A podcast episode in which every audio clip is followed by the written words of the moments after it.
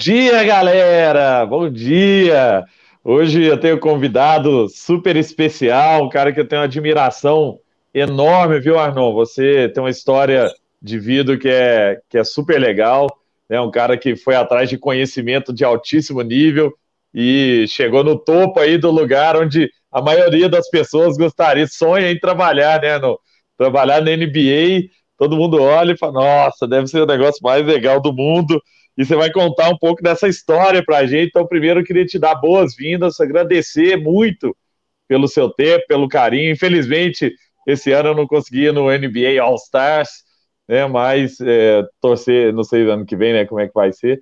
Mas, mas é, na, na, próxima eu quero ir, que é um dos eventos mais, o evento mais legal que eu já fui na minha vida. Então, te agradeço, Arnon, por estar aqui hoje. Eu queria que você contasse um pouquinho, para quem ainda não te conhece, pouquinho da sua história, que é uma história super legal. Poxa, Gustavo, obrigado pelo convite. Muito bom começar o dia com você, a gente que pa pa passou né, tanto tempo junto aí ao redor do no mundo e aqui no Brasil. Estou é, aqui, ó. Estou vendo o seu livro lá atrás, mas estou com o meu aqui também. Opa, que beleza! Vou falar sobre ele hoje também, porque tem Boa. muita coisa aqui dentro que eu sempre estou olhando e aprendendo é, com você. E você também é uma, você é uma grande inspiração para a gente, empreendedor, né? Empreendedor que, poxa, desbravou é, as portas aí do mundo, do Vale do Silício. Eu sempre encontro pessoas que te conhecem né, e fico muito orgulhoso de ter você como uma pessoa tão próxima que eu posso sempre estar trocando ideias é, e aprendendo. E você que esteve conosco lá no, no All Star também, já, já uma vez, se eu não me engano, talvez duas. Uma vez. Você está sempre na, na nossa lista aí de grandes de convidados para estar tá lá e olhando com seu olhar aguçado e dando as suas opiniões e vendo onde a gente pode melhorar. É, e aquele que é um evento né, onde a gente, na verdade, usa para trazer os, o, o, os parceiros mais próximos, né, os fãs, e estarem todo num lugar só concentrado durante uma semana, né, imerso naquele evento. E hoje a gente vê muitos desses eventos, né, acho que o South by Southwest é um, um evento também como esse, só que o nosso é esportivo, né, acho que traz esse, essa, essa áurea, mas é, na verdade, um, ele, ele é para o fã um evento esportivo de alta, de alta qualidade, né, para os nossos negócios, ele é um evento, né, ele é uma feira, é, de, um evento onde a gente coloca todo mundo junto. E nada melhor né, do que você estar tá ali mostrando o seu produto para o parceiro, para entender o que, que é aquilo, porque tem muitos que não, não, não participam daquilo, né, não sabem o que é aquilo. Então, até tem uma coisa também no seu livro aqui que fala disso, né? É quase como se fosse o nosso MVP, né, o nosso Minimum Viable Product, que a gente está mostrando ali o que, que ele é, na verdade. A gente não está vendendo um PowerPoint, né, a gente está vendendo realmente mostrando o que, que é aquilo. E o nosso produto está muito ligado à emoção, né? E ao sentimento. Então, se você não está ali sentindo aquilo na pele, fica difícil para você entender realmente o potencial daquilo. É, mas... Arno, Arno, só, só um ponto, até te interrompendo aí, mas é porque não, é um ponto favor. que para mim me impactou demais.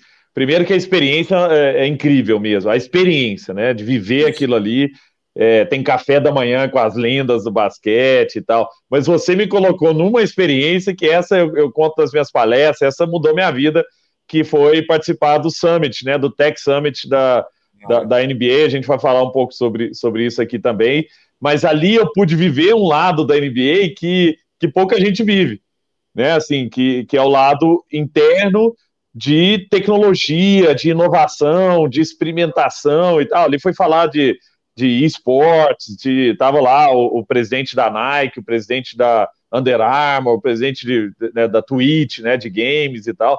Foi super legal, fiquei louco com aquilo ali, porque é aquele evento que é, a gente vê ali o evento do, do, do jogo, né, do basquete, de, das várias coisas que acontecem em volta, que é impressionante, que é uma loucura o negócio, mas eu tive a oportunidade de ir para algo que, que foi único e nós vamos comentar um pouco sobre isso também. É, aquele, aquele evento é um evento especial que foi iniciado na época do David Stern, já tem, já tem alguns anos, eu diria, eu estou há oito anos na NBA, pelo menos uns 10 ou 15 anos já tem esse evento.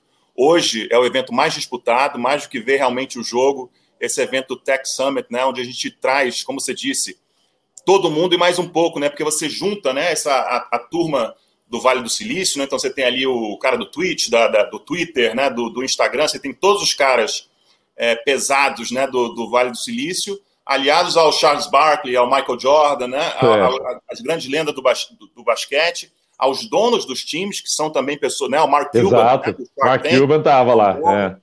É, é. o Steve Ballmer, né, o ex-CEO da, da, Microsoft, é dono do time também. Então você imagina colocar tudo isso na mesma, no mesmo painel e conversar num evento né, que, que apesar de ser eles, é, agora eles mudaram um pouco as regras, mas eles falavam antes que não podia twittar, não podia fazer. Pô, mas é impossível você proibir essas coisas né, num evento com tanta gente, ainda mais sobre tecnologia.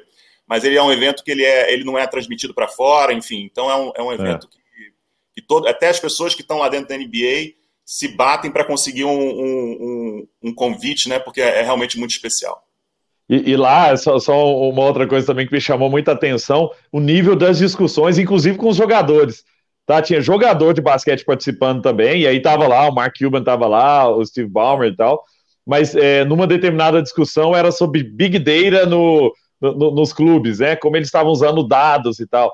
E, cara, os jogadores falando de um jeito que é impressionante, assim, de, sobre dados, análise de dados, e, e mostrando, eu acho que era o Lakers, que tinha, tinha um time de, de dados, de analistas, cientistas de dados, de 10 pessoas, né? Então, é, é, é, bizarro, assim, como a tecnologia está inserida no, no, no, esporte e como o jogador entende a é. importância da, daquilo ali para ele também, né?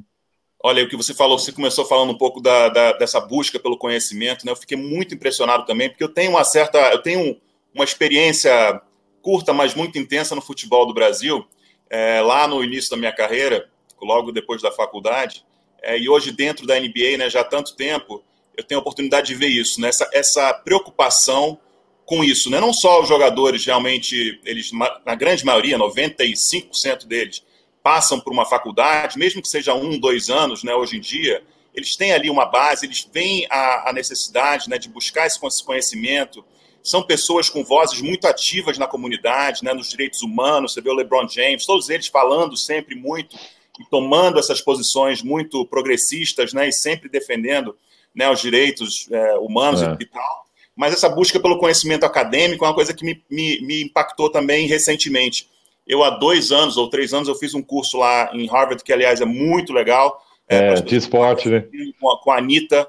A Anitta é uma professora lá de... Ela, ela fala sobre mídia, entretenimento, esporte, mídias digitais.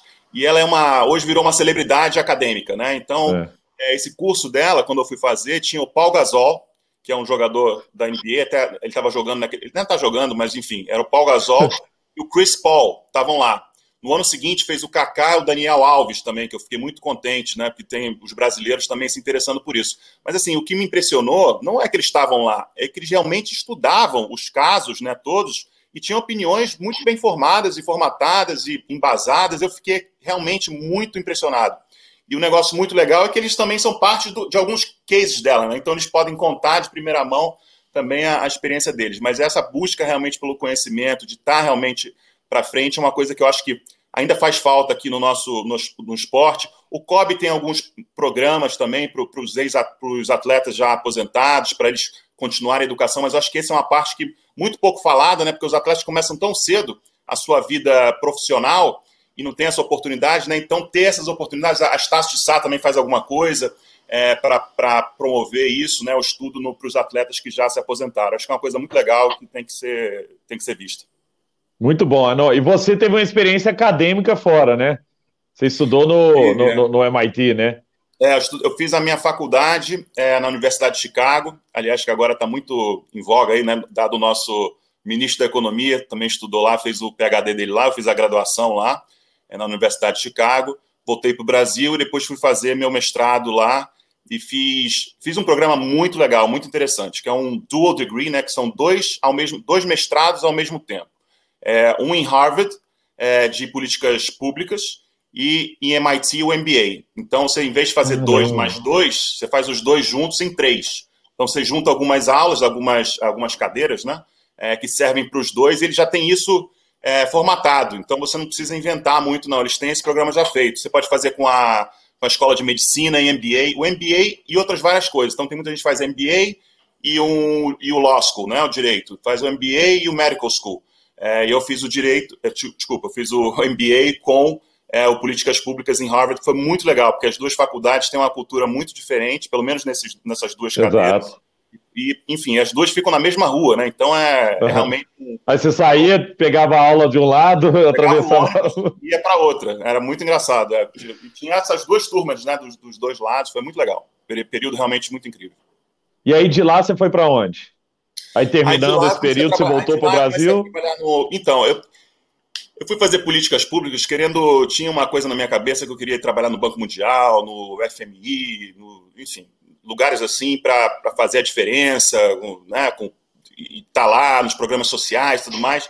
E os meus professores, é muito engraçado Harvard, porque é o seguinte, quando tem um governo democrata, os professores todos de Harvard vão trabalhar no governo, né?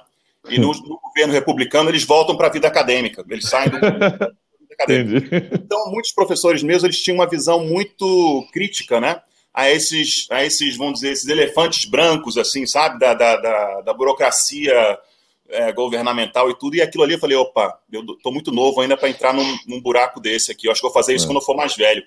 Deixa eu ir fazer o meu, por isso que eu corri para fazer o MBA e para ir para o mercado financeiro, que era uma coisa que eu não tinha essa experiência ainda do mercado financeiro. Então, saindo do, do desse período, eu fui trabalhar na Lehman Brothers em 2008 e dois, desculpa, 2007 e 2008 ela teve aquele grande problema financeiro. É. Eu estava no meio daquilo, né? Tem, tem certeza que eu não tive nada a ver com isso, estava bem longe, mas eu estava lá no meio, do, no meio da confusão, estava é, trabalhando ali, enfim, e foi interessante ver aquele lado, que foi realmente uma crise enorme. E naquele momento, 2008, 2009, né, o Brasil estava bombando e os Estados Unidos numa recessão, numa é.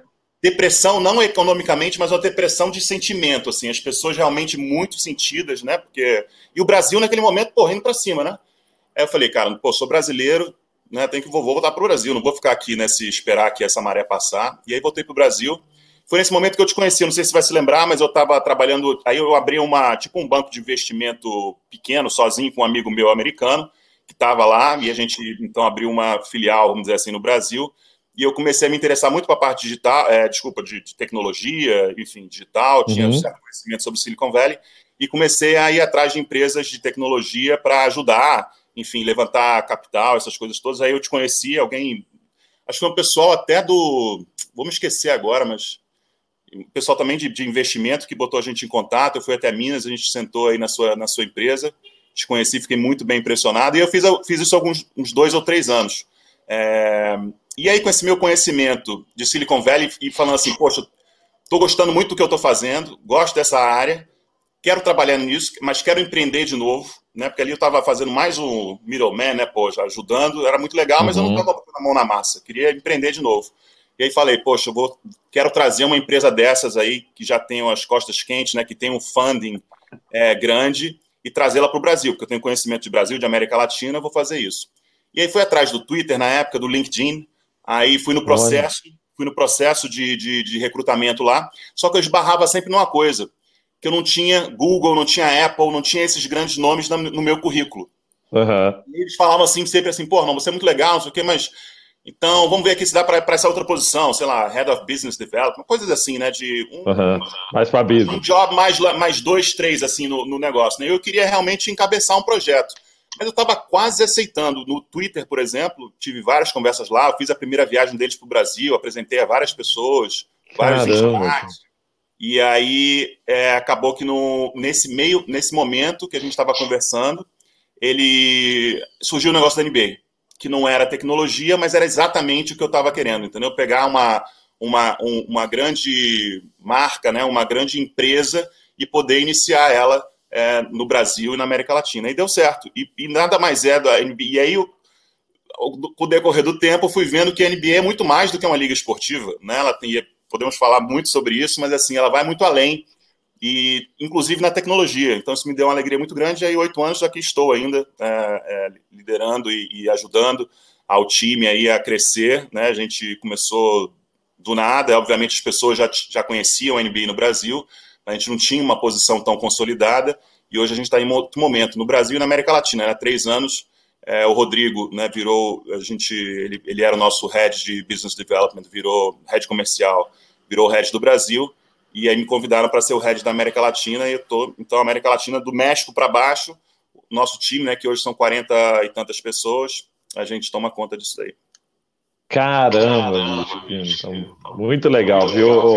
Ô, Arnon, eu... ah, deu um eco aí agora. Tá ouvindo bem? Tô ouvindo.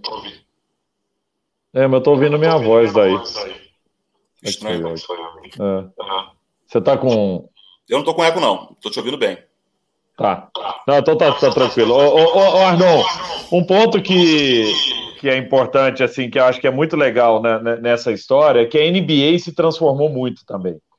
Né? A NBA é, ela passou por um processo de transformação e o digital né, passou a fazer parte do, do, do negócio. O negócio que até então era um esporte, né, ali na quadra, e, de, de, repente ele passa a ser um esporte global, né, com gente no mundo inteiro tendo que viver essa experiência, você tendo, né, e a NBA tendo que ter uma experiência que seja agradável, porque eu lembro muito no, numa palestra que você deu no evento da, da, da samba, né, você fala que ali na, no, no, no ginásio ali são algumas milhares de pessoas, né, mas quem assiste fora são bilhões né, de pessoas no mundo inteiro que assistem. Como é que foi esse processo, você que acompanhou isso, né, o processo de começar a adotar a tecnologia para criar boas experiências, né, tanto para os atletas, que eu acho que é uma preocupação grande demais para vocês também, como também para as pessoas que estão assistindo, porque eu, eu, enxergo o digital, Arnon, é, o digital ele tem, ele tem um benefício que é o benefício da escala, mas ele tem um malefício muitas vezes que é o malefício da experiência, né? Quando você pega uma loja digital que é super legal, chega na loja, pô, lá, reserva lá. Pô, experiência na loja reserva, o cara te dá uma cerveja, você chega lá, senta no sofá, o cara conversa com você e tal. Às vezes você vai para online, essa experiência quebra muito, porque aí você está dentro de uma caixinha ali, né? Aí o que conta várias vezes é, é, é mais o, o, preço e tal, mas como que a NBA conseguiu criar uma experiência é, legal e se transformar também? Olha, essa é uma ótima pergunta, porque a gente se, a gente se faz essa pergunta todos os dias, né? Porque, como você mencionou, esse é, um, esse é uma coisa que sempre é bom, e sempre eu, eu, eu relembro né, as pessoas, é, que é o seguinte: o nosso grande desafio é como fazer né, que esse fã ao redor do mundo, que são 99% dos fãs, nunca vão ter a oportunidade de ir a um jogo da NBA, a um jogo, né? 99% dos fãs. Nossa não vão a um jogo da NBA, que é o nosso grande produto, que você acabou de falar, né? Ir à loja da reserva e tomar uma cerveja, comprar uma roupa e ter aquela experiência, você não vai poder ter isso na NBA. Então, como é que a gente faz chegar né, ao nosso fã, ao nosso torcedor? É, é algum tipo, né? Essa, essa, alguma coisa que se transpareça com isso, né? E aí vamos começar mesmo no analógico. E isso tem a ver, por exemplo, com os vamos falar com os eventos que a gente faz no Brasil ou, ou, ou ao redor do, do, mundo, né? Mas para pegar o exemplo aqui nosso do Brasil. Uhum. Nós fizemos já alguns jogos aqui no Brasil. Até hoje, né, em oito anos, o único lugar que, que a gente pode fazer um jogo no Brasil é no Rio de Janeiro, na ex-HSBC Arena, que hoje é a Jones Arena na Barra. Nem nas novas arenas da, que foram criadas, que foram levantadas para as Olimpíadas, a gente pode ter um jogo lá. Que eu não acho ruim, não, tá? Porque eu acho que aquilo ali foi um, desnecessário fazer o tanto de arena que fizeram para ficar aí hoje sem, sem ter nenhuma ah. necessidade. Mas a gente merecia ter uma arena multiuso em São Paulo, por exemplo. Né? Um lugar que a gente nunca fez um jogo e não vou fazer um jogo tão cedo, porque a arena do Ibirapuera não tem condições. Não é que não tem. Mas como assim não tem condições? Porque tem jogo de basquete, tem jogo de vôlei, tem às vezes shows lá. Sim, mas não na, do jeito, da qualidade que, que o nosso fã merece. Então a gente não é. trata, isso é uma coisa muito, muito é, importante e que eu acho que vale para todo o nosso negócio, que eu acho que deveria valer para todos os negócios, né, que as pessoas que estão nos ouvindo, não é porque o fã está no Brasil, na África ou, no, ou, ou, sei lá onde, que ele não, é, não deve ser tratado da mesma forma que ele é tratado em Nova York, em Los Angeles ou em Miami. Entendeu? Então, a gente tem que dar a mesma experiência a todas essas, a, a todos os nossos fãs, independente de onde eles estejam. Então, isso vai do analógico, vamos dizer assim, no, no, na questão do jogo. Na questão da NBA House, por exemplo, que a gente faz em São Paulo, algumas pessoas aqui podem ter tido a oportunidade de ir. Ah, mas a gente poderia fazer 10, né? Até o Ricardo é, Dias, da, da, da, Ambev, que é nosso grande parceiro, né? É, nessa plataforma, inclusive, da NBA House, ele fala para a gente, né, instiga, fala, poxa, vamos fazer mais, vamos fazer mais. A nossa dúvida fiquem sempre como, será que se eu fizer no Rio, São Paulo, Belo Horizonte, né, é, é, no Nordeste, em Fortaleza, em Recife, será que eu vou conseguir dar a mesma experiência que aquele, aquela, aquele fã nosso que está em São Paulo é, tem? E por quê?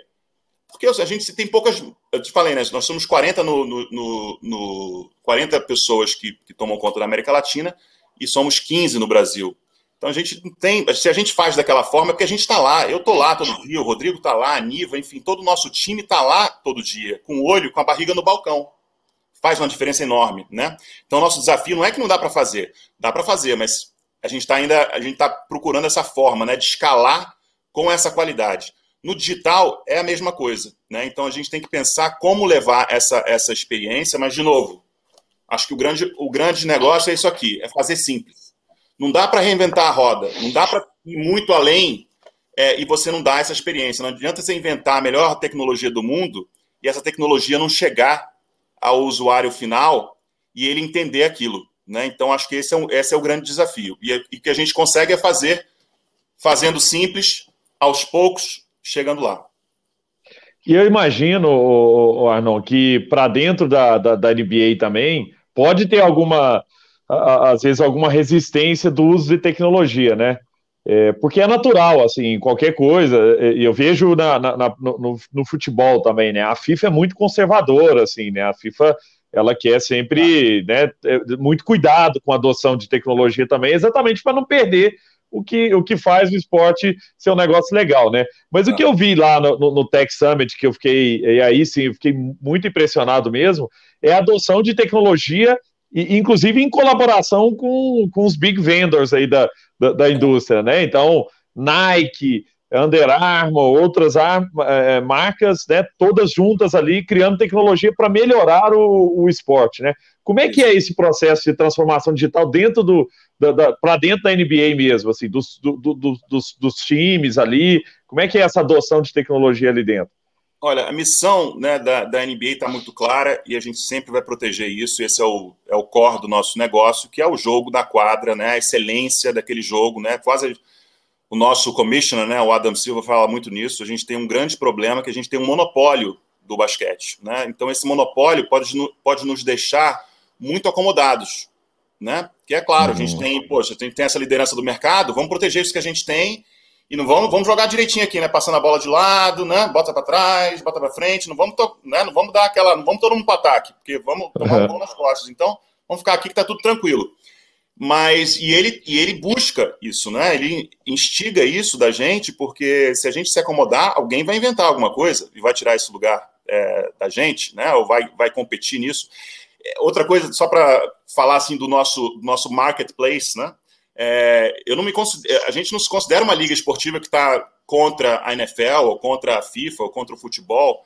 A gente se considera isso, pode ser até um pouco arrogante, mas além disso, a gente não é uma liga esportiva, a gente é, a gente é uma é, é conteúdo, a gente é empresa de entretenimento, a gente é mídia, uhum. né? Então a gente está em outro. Nós estamos querendo brincar aqui nesse patamar aqui, né? É, é, sabe, falando, não é, não é só esporte que a gente Tipo tá Disney, né?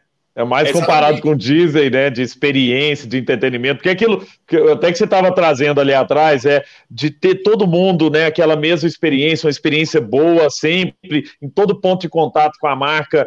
Né, esse ponto de contato tem que ser agradável, seja no, no, aplicativo da NBA, ou seja no coisa, tem que ser uma experiência boa, né? Isso é muita visão mais de, de Disney do que qualquer outra coisa. Com certeza. E o que a gente vai é, agora, isso é uma visão mais recente, diria de uns três anos para cá, é de realmente colocar o nosso fã, né, o nosso consumidor, no centro. Né? Até então, o basquete estava no centro. Né? Tudo era em torno do basquete, do jogador de basquete, do time de basquete.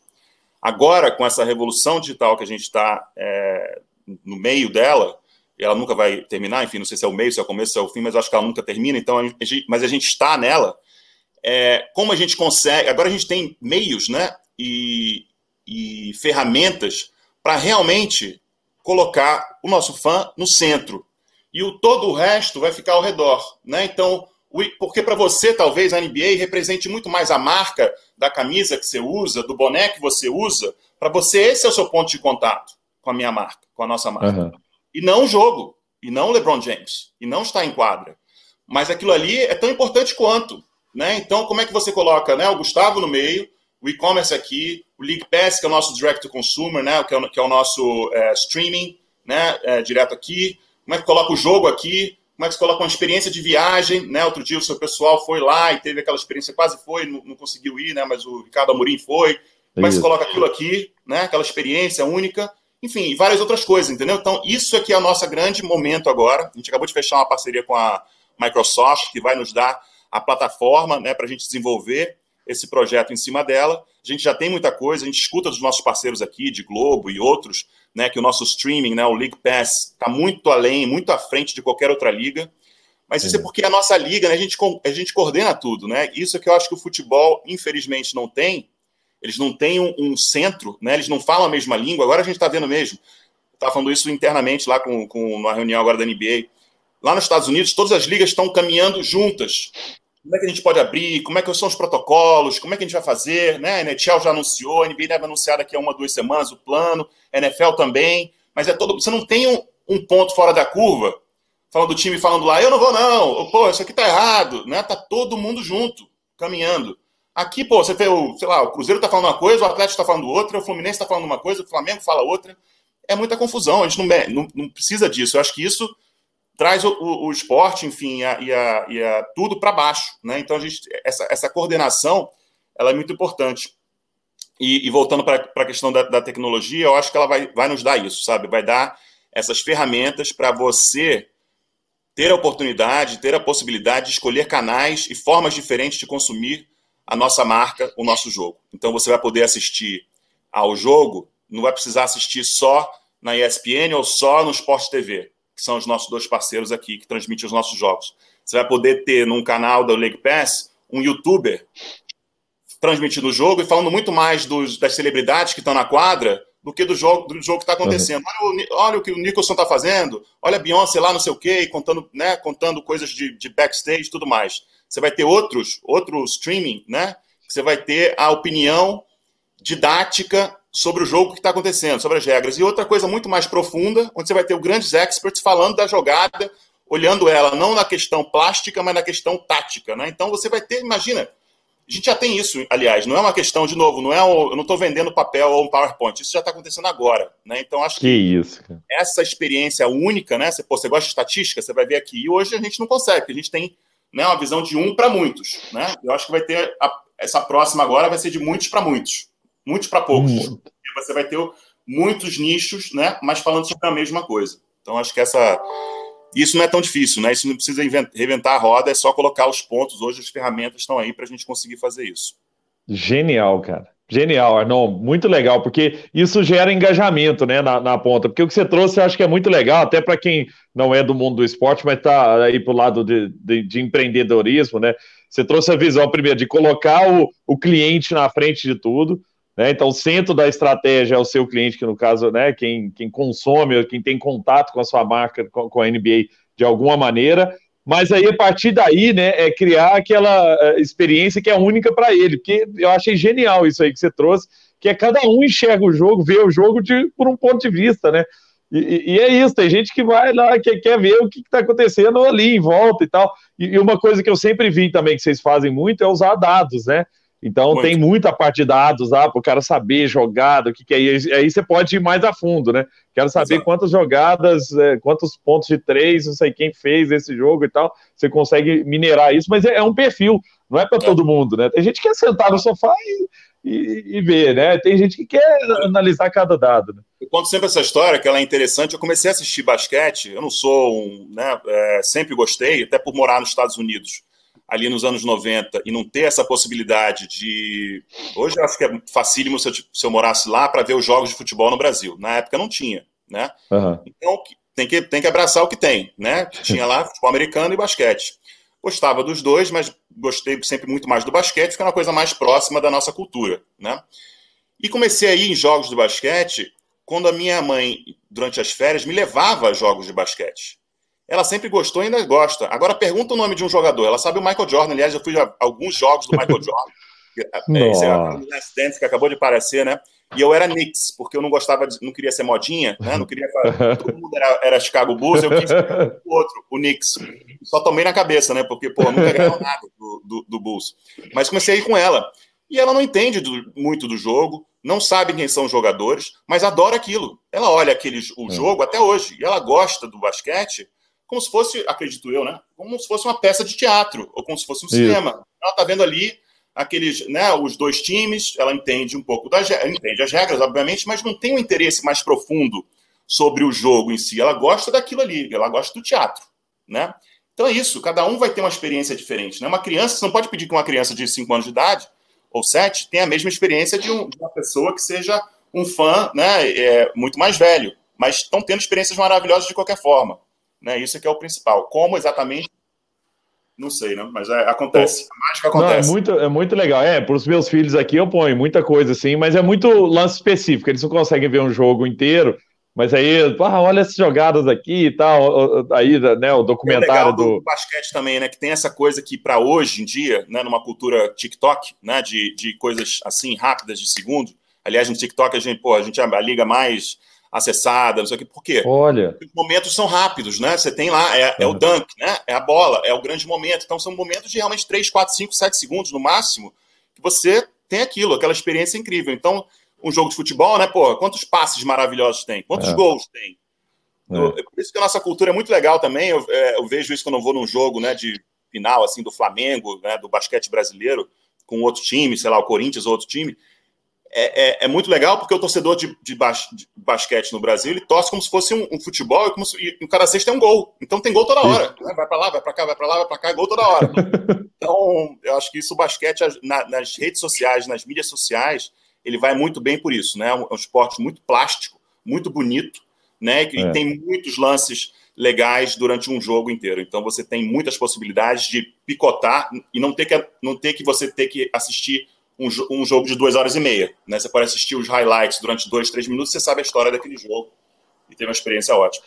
Ô, Arnold, no mundo da, da, da, das startups, né, uma coisa que é muito comum para a gente, assim, é quase que parte do nosso DNA, é a experimentação né, de coisas novas, testar novas tecnologias o tempo inteiro, é buscar a próxima montanha. Né? Eu tive uma vez com o vice-presidente do, do Netflix eh, nos Estados Unidos, e ele falou que o Netflix criou uma teoria interna que é a, qual a próxima montanha porque eles eram empresa de entregar DVD de porta em porta e tal, e começa, começaram a entender que existia uma possibilidade do mundo caminhar para streaming, e aí eles criaram lá na época, ele fala que eles fizeram um A-B test, que era uma página. Então eles fizeram uma landing page, que 90% das pessoas caíram na home do Netflix, tinha lá escrito, né, alugue DVD sem sair de casa. 10% das pessoas caíram numa home que era assista seus filmes por streaming. Você quer entrar na fila de espera? E a fila de espera começou a bombar. E aí que os caras começaram a construir o, o, o, o streaming, né?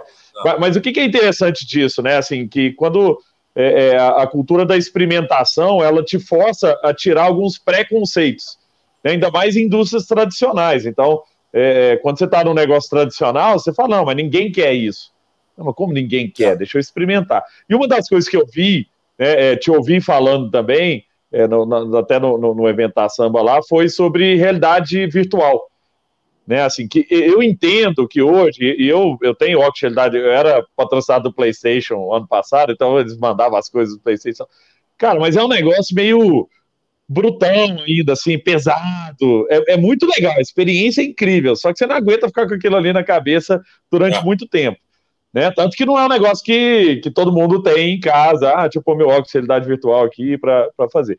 Só que ao mesmo tempo, é, é, quase que uma, uma, uma tentativa de experimentar ali se isso é um futuro ou não. Lógico que o futuro pode ser diferente, né? Como é que funciona essa lógica de experimentação de novas tecnologias, como, por exemplo, de, de realidade virtual?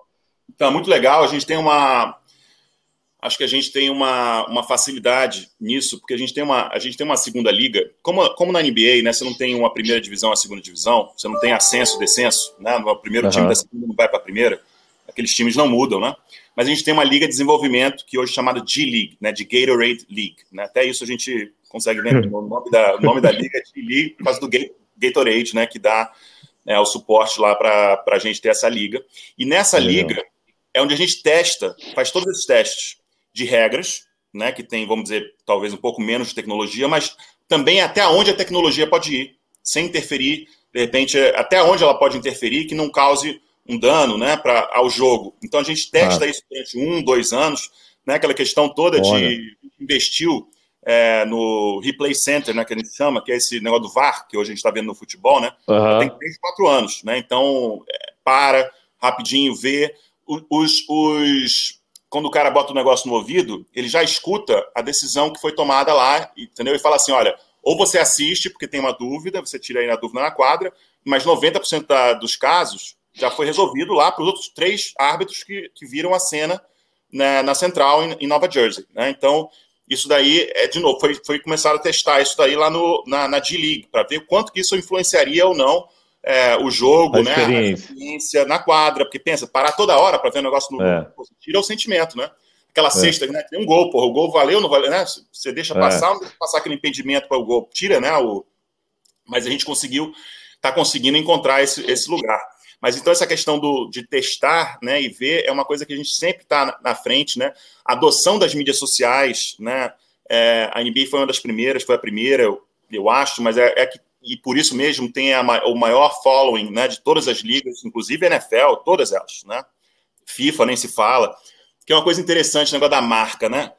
Pensa aí na marca do, sei lá, da Liga Espanhola. Talvez as pessoas que estão assistindo a gente que, que gostem muito vão lembrar da, da logomarca da Liga, não do time Barcelona, uhum. mas da Liga. Né? Você fala, pô, como é que é mesmo aquela marca? Ou da, ou da Liga Inglesa, ou da Liga Portuguesa. Pensa na, pensa na NBA, na hora vem. Na hora. A NBA está na frente dos times e, do, e, dos jogadores, entendeu? Então ela é o principal. Tem até uma, uma, uma anedota para contar aqui interessante. Quando, logo que eu cheguei, no primeiro ano da NBA, a gente teve um jogo, né? Que foi o Chicago Bulls contra o, o Washington Wizards. E eu falei, pô, e eu com aquele negócio na cabeça, tava naquela época o UFC muito forte, né? Negócio do Anderson Silva, não sei o quê. E eu falei assim, poxa, perfeito esse jogo, porque tem o Derrick Rose no, no Chicago Bulls, que naquele momento era o jogador número um dos Estados Unidos ele tinha se machucado, não estava voltando a jogar, ia jogar a primeira partida no Brasil. Derrick Rose no Chicago Bulls e o Nenê, né, que foi o cara que abriu as portas para o basquete brasileiro na NBA, jogando no Wizards. Eu falei, pô, já estava vendo o pôster na minha frente. Né? Nenê contra Derrick Rose, né, o grande embate, né? Aí eu falei, levei essa, essa ideia maravilhosa para a NBA e falei, olha, tá aqui, ó, isso aqui que a gente vai fazer. Os caras, não, deixa eu te ensinar aqui um negocinho. Não é Nenê contra Derrick Rose, sabe? Não é Chicago Bulls contra Wizards, isso aqui é NBA. O pessoal vai ver um jogo da NBA, entendeu? O resto, tudo o resto, sei que são ótimas histórias e narrativas dentro do jogo da NBA. Então você vai anunciar é o jogo da NBA. Cara, foi a, melhor, foi, a, foi a primeira grande lição que eu tive na NBA. Por quê? O que aconteceu? O Derrick Rose, no dia, não jogou, porque ele se machucou no treino.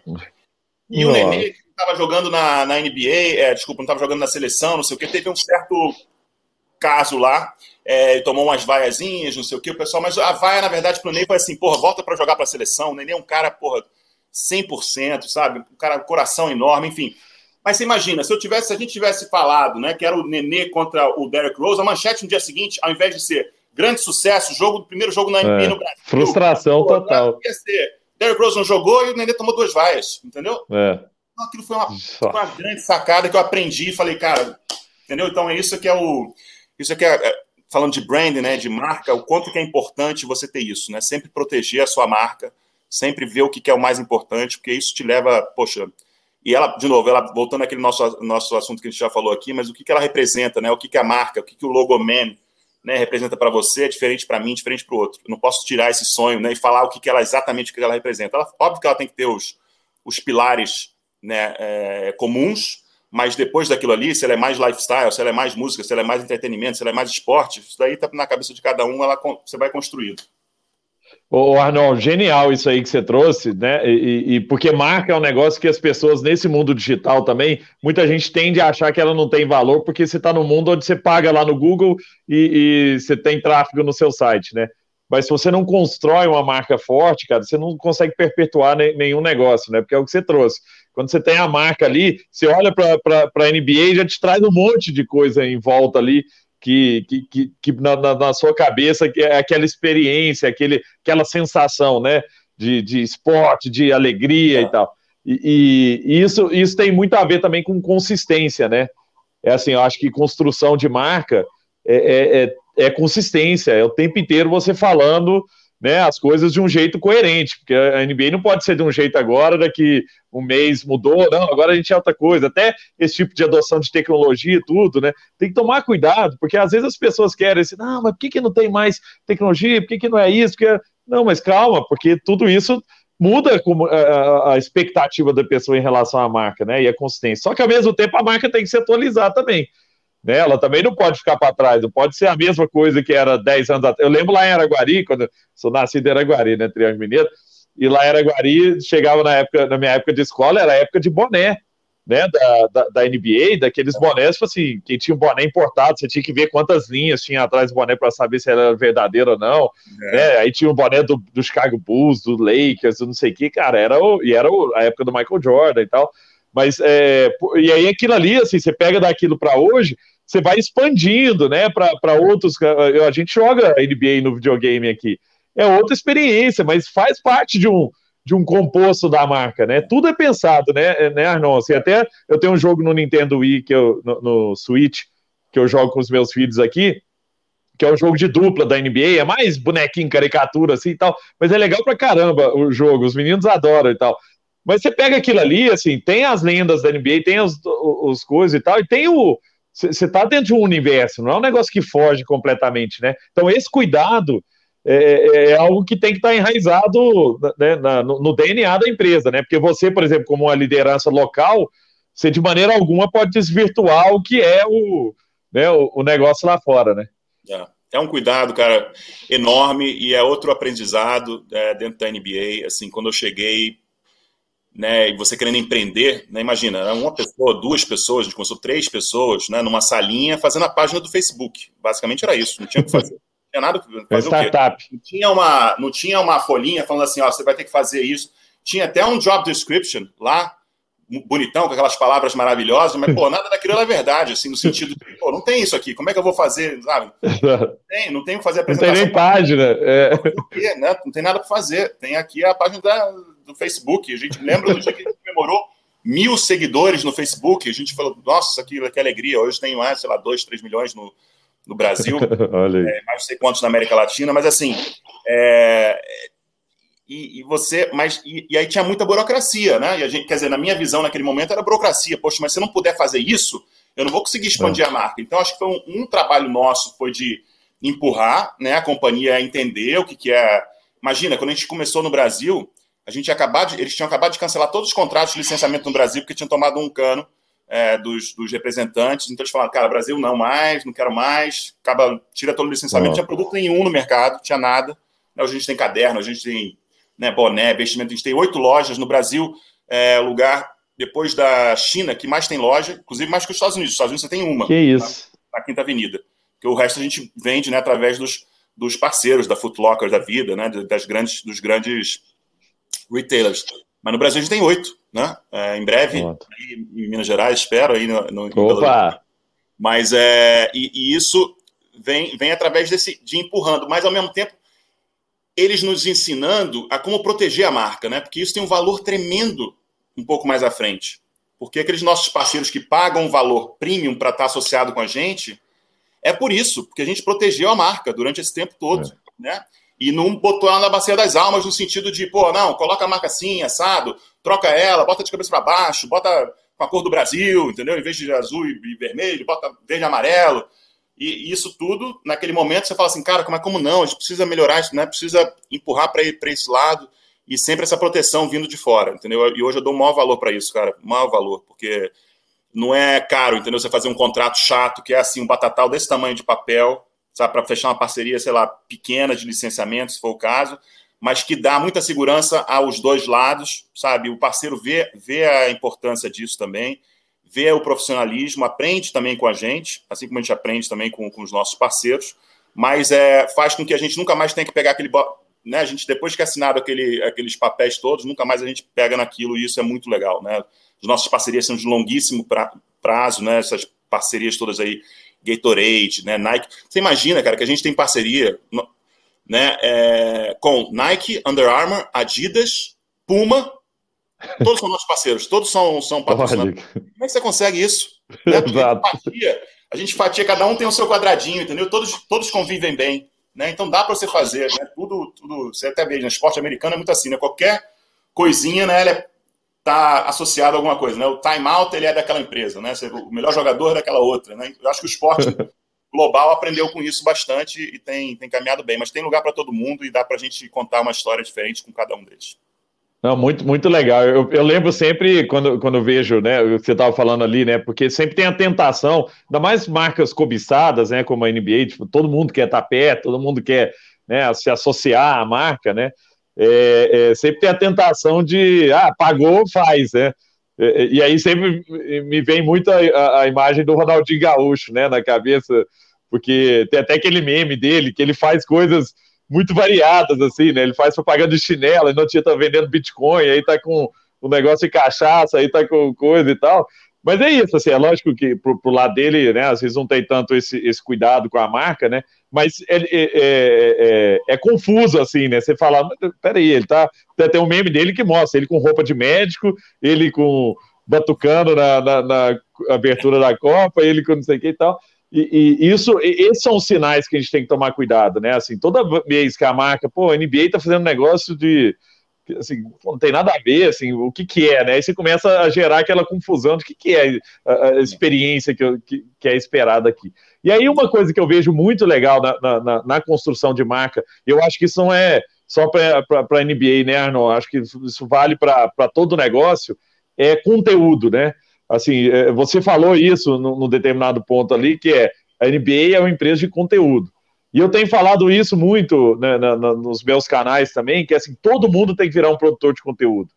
Né? Porque você tem que ser o cara, a, a, o cara quer falar com o Gustavo porque quer ouvir de inovação, quer ouvir de, de empreendedorismo, não é porque falar comigo para ouvir de culinária, né? Se eu começar a ter conteúdos que também são diversos demais, é difícil a pessoa entender o que, que eu vou esperar né, ali do, do, do, do Gustavo, né? Eu acho que vocês têm, têm muito essa pegada de conteúdo, e uma outra coisa que me chama muita atenção é música.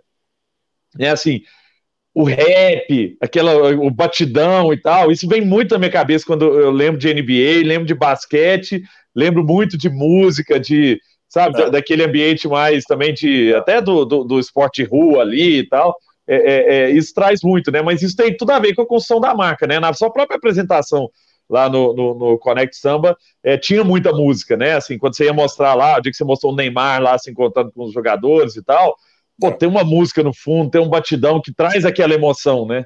É. é muito importante isso, né? Porque isso cria todo esse, esse essa mise-en-scène, né? Do, do que é a NBA de verdade. Isso vem na época do David Stern também, por exemplo. Ele proibiu, né? Você fala assim, pô, um negócio meio né, autoritário mas ele proibiu que os jogadores no banco se sentassem, os jogadores que não estavam jogando, né, eles chegavam lá, pô, sei lá, bermudão rasgado, com os colares de ouro do tamanho de não sei o quê. Aí você, pô. E ele falou assim: não, sentar aqui, você pode fazer isso aí se você quiser sentar na arquibancada. Mas para sentar aqui no banco de reserva, que toda hora tá, tá sendo filmado, você tem que vir de terno, gravata e não sei o quê, entendeu? Sem, sem não sei o quê.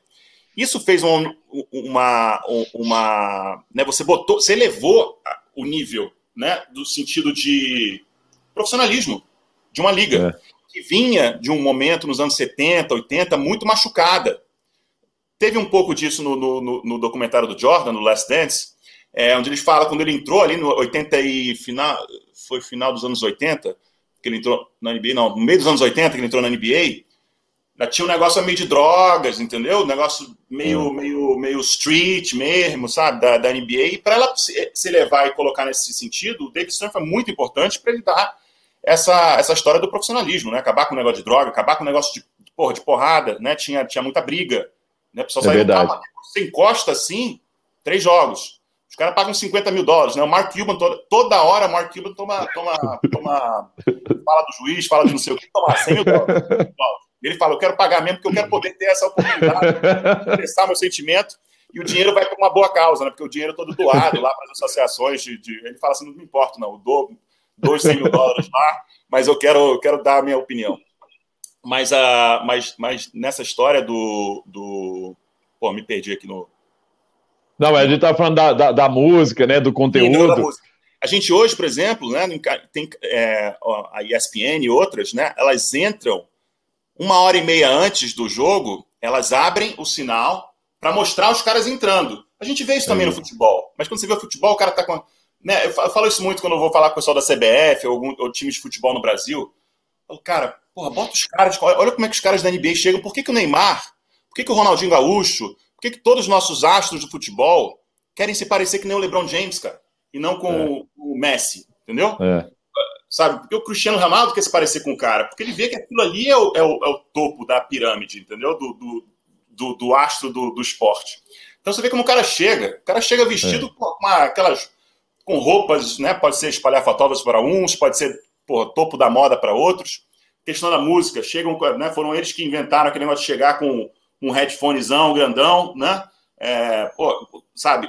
A música participando daquele. Então, essa, essa entrada é quase que um, que um fashion show, né? Quase que um, é, um fashion week, né? Eles entrando com aquela roupa toda. Então, você abre hoje e tem uma grande audiência. Outra coisa que tem uma grande audiência no jogo de basquete, sabe o que, é?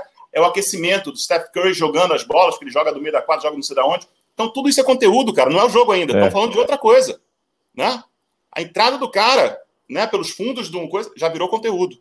Então, aqui no Brasil, que a gente conseguiu, no, no mundo, né, na NBA, mas aqui no Brasil a gente conseguiu fazer muito bem, é realmente tropicalizar, o que a gente chama de né, tropicalizar esse conteúdo. Então, mostrar para os nossos fãs, tentar entender cada vez mais para os nossos fãs brasileiros o que realmente é interessante. Que para talvez a história do Minnesota Timberwolves esteja um momento interessante para mostrar isso nos Estados Unidos, mas aqui no Brasil talvez seja a história de um jogador brasileiro, né? A história de, de uma, de uma coisa mais próxima da gente. Então, essa tropicalização do nosso conteúdo tem dado muito certo. A gente produz muita coisa interna. Então, o que, que acontece? Esses nossos parceiros, ESPN, Sport TV, própria Vivo, é, Budweiser, a gente produz conteúdo para eles. Então, aquilo fica pronto, está lá pronto para eles usarem. Entendeu?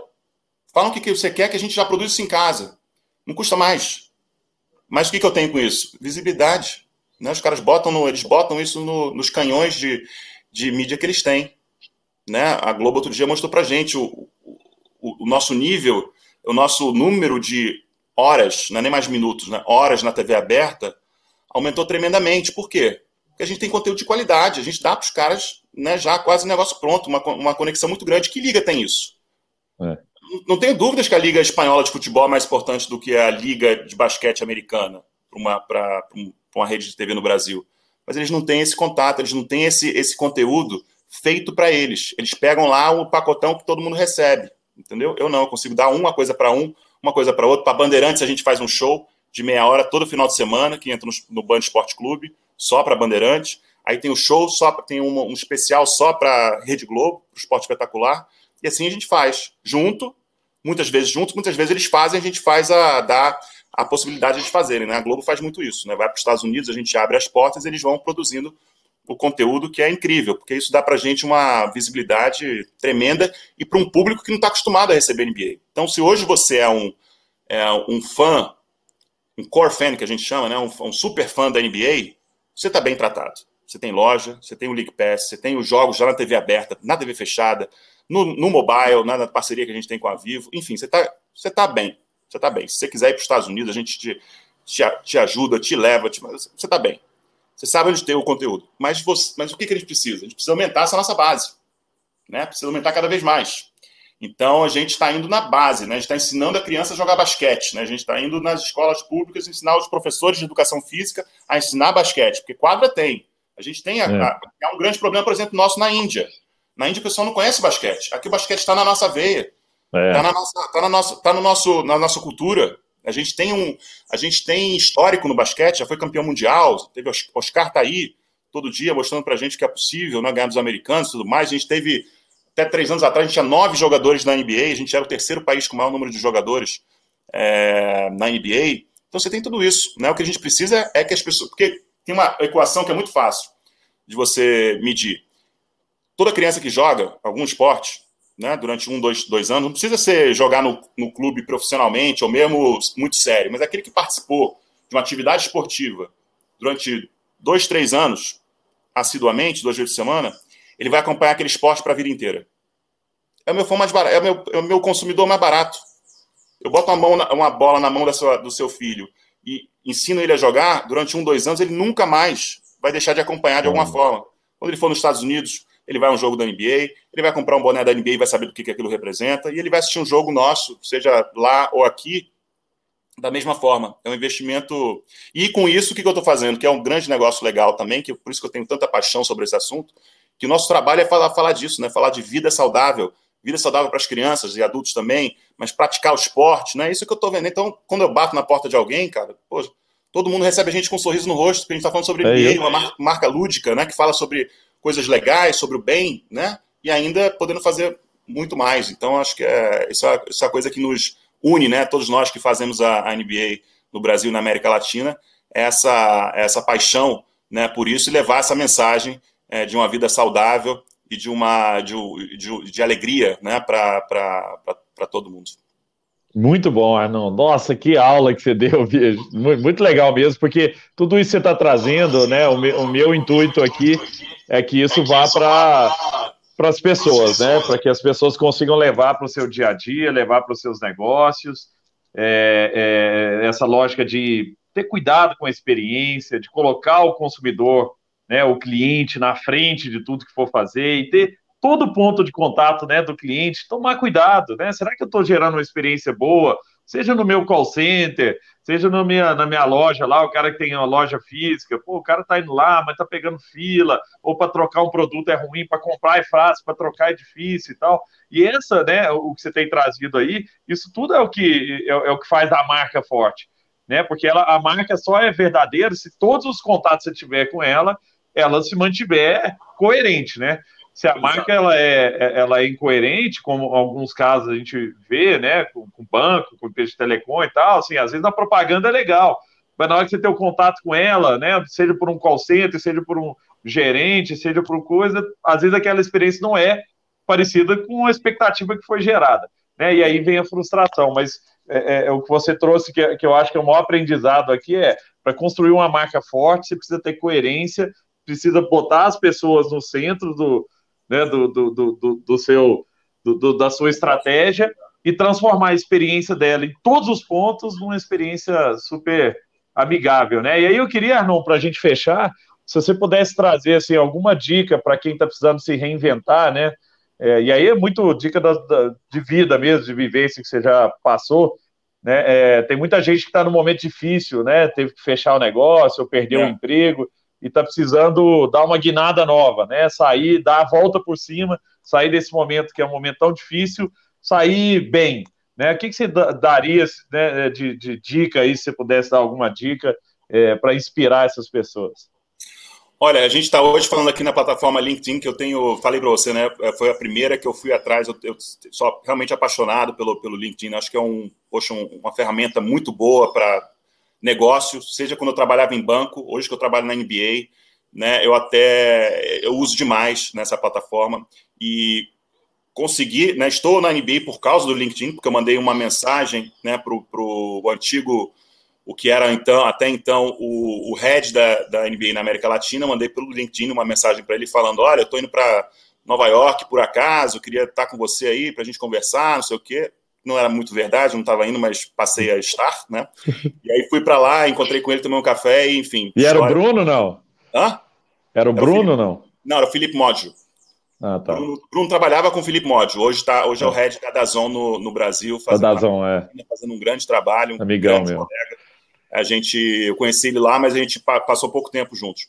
Mas é, foi, foi com o Felipe Modio. O Bruno trabalhava é, na NBA da América Latina em Nova York, né, tomando conta da mídia, dos, dos contratos de mídia é, na América Latina. Mas, enfim, a minha dica, e o que eu acho que, a gente, que, que as pessoas devem fazer nesse momento, é, e isso, né, às vezes eu falo essa história, falo que eu mando esse, mandei esse cold call, né, no, fiz muito cold call na minha vida quando trabalhava em banco, mas assim, a, a, a dica não é você ir mandar, e mandar um e-mail já feito, como se e mandar para 400 pessoas eu acho que isso não mostra, demonstra o seu interesse, entendeu? Real, né? E que você fez um trabalho por trás. Então, o que eu, a minha dica é assim: não leva um problema seu para o outro resolver. Né? Na hora que você me fala assim, poxa, eu quero trabalhar na NBA, você está me dando um problema seu para eu resolver. Né? Resolver o seu problema de trabalhar na NBA. Me traz uma solução. Eu vou escutar. Tenho certeza que você também. Né? Para alguma coisa. Tem um, tem um, não vou falar o nome, mas é um rapaz que trabalha hoje com a gente, e isso me chamou muita atenção, né? Ele falou assim: ó, oh, Arnon, eu posso. Eu queria, olha, eu já eu vi você aqui, eu vi essa história toda, o que você está fazendo, e olha só, eu acho que você deve fazer assim, assim, assado, e resolver aqui, e eu posso fazer isso, isso, isso por você.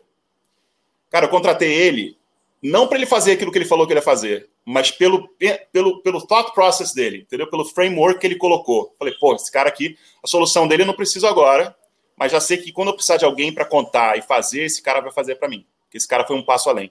Então, assim, por favor, numa, assim, a gente não está contratando nesse momento, infelizmente. A nossa, a, a NBA, é, era como eu te falei, estamos há oito anos aqui, a gente tem 13, 14 pessoas. Né? Eu falo 13, 14 não é porque eu não sei o número, é porque tem uns que tá, trabalham pela América Latina, outros que tão, são terceirizados, mas enfim, é, o nosso projeto né, no Brasil ele é muito enxuto e a gente trabalha assim muito com empresas, né? E acho que através, da, às vezes até nisso a gente pode, eu consigo ajudar alguma coisa, né? Através da Octagon, outros parceiros nossos é, de eventos quando a gente faz. Mas enfim, mas a minha dica realmente que fica é essa, assim, tenta buscar um ângulo né, para uma, iniciar uma conversa com quem você não conhece. Eu acho que o LinkedIn é, é uma ferramenta maravilhosa para isso. Você deve sim ir atrás, mas vai com esse pensamento, entendeu? Menos de assim, me conta a sua história na NBA. Né? Me conta aí, né? Que, que, parece ser uma coisa muito legal e genuína. Mas, poxa, você vai, né, Gustavo, você deve receber, né? Me conta a sua história de grande empreendedor no Brasil, né, Gustavo, para mim, que não te conheço. É. Falar, caramba, bicho, sabe? É, não é. sei, assiste uma live, né? Mas eu acho que tem que ir com isso, sabe? Com essa pegada de o que, que eu, sabe? Faz um trabalho, pensa, pensa mais um pouco a fundo, vai com a paixão, vai com a vontade que você consegue. Vai, vai e, e, não desiste, né? É, claro que isso é, é, frases feitas, o não desiste, mas eu acho que é, que é isso. Mas você ir com essa parte genuína e menos de que você tá mandando isso para mim, tá mandando para o Gustavo, tá mandando para o Rony da reserva, tudo a mesma coisa, sabe? Hum. Eu acho que essa parte genuína faz uma diferença enorme, pelo menos para mim, né, quando eu recebo esse tipo de contato. Muito bom, Arnon, muito bom. Que aula que você deu aqui hoje, viu? Obrigado. Foi uma aula de MBA, de verdade. Eu te admiro muito pela sua simplicidade também, cara, de trazer a mensagem de um jeito que todo mundo entende. Né? Tem muita experiência, muito conhecimento aí de bagagem, mas você conseguiu trazer de um jeito que, que vai com certeza impactar a vida de muita gente que, que nos assistiu e que às vezes não é do esporte, mas que vai né, levar essas dicas para o seu negócio, para o seu dia a dia, para se transformar. Né? Você trouxe coisas que são valiosas aqui. Te agradeço demais pelo seu tempo, pelo carinho, meu querido. De novo, não é puxando o sardinha para o seu lado, não, mas você é uma grande inspiração. Poxa, você é um cara, de novo, que eu admiro demais, né? Você coloca, você está sempre disponível, disposto a compartilhar conhecimento e, poxa, eu tenho você como, assim, estou mirando sempre aí para ver se, se, chego perto aí de, de você num dia, mas obrigado por mais uma vez abrir esse canal e vamos estar junto aí em breve, espero, para a gente continuar aí a, a, a, debater e conversar e trocar ideias sobre, sobre o futuro. Valeu, Com certeza. Amigo, que isso, obrigado, viu? Obrigado pelas palavras também. Até mais, gente. Um abraço para todo mundo. Falou.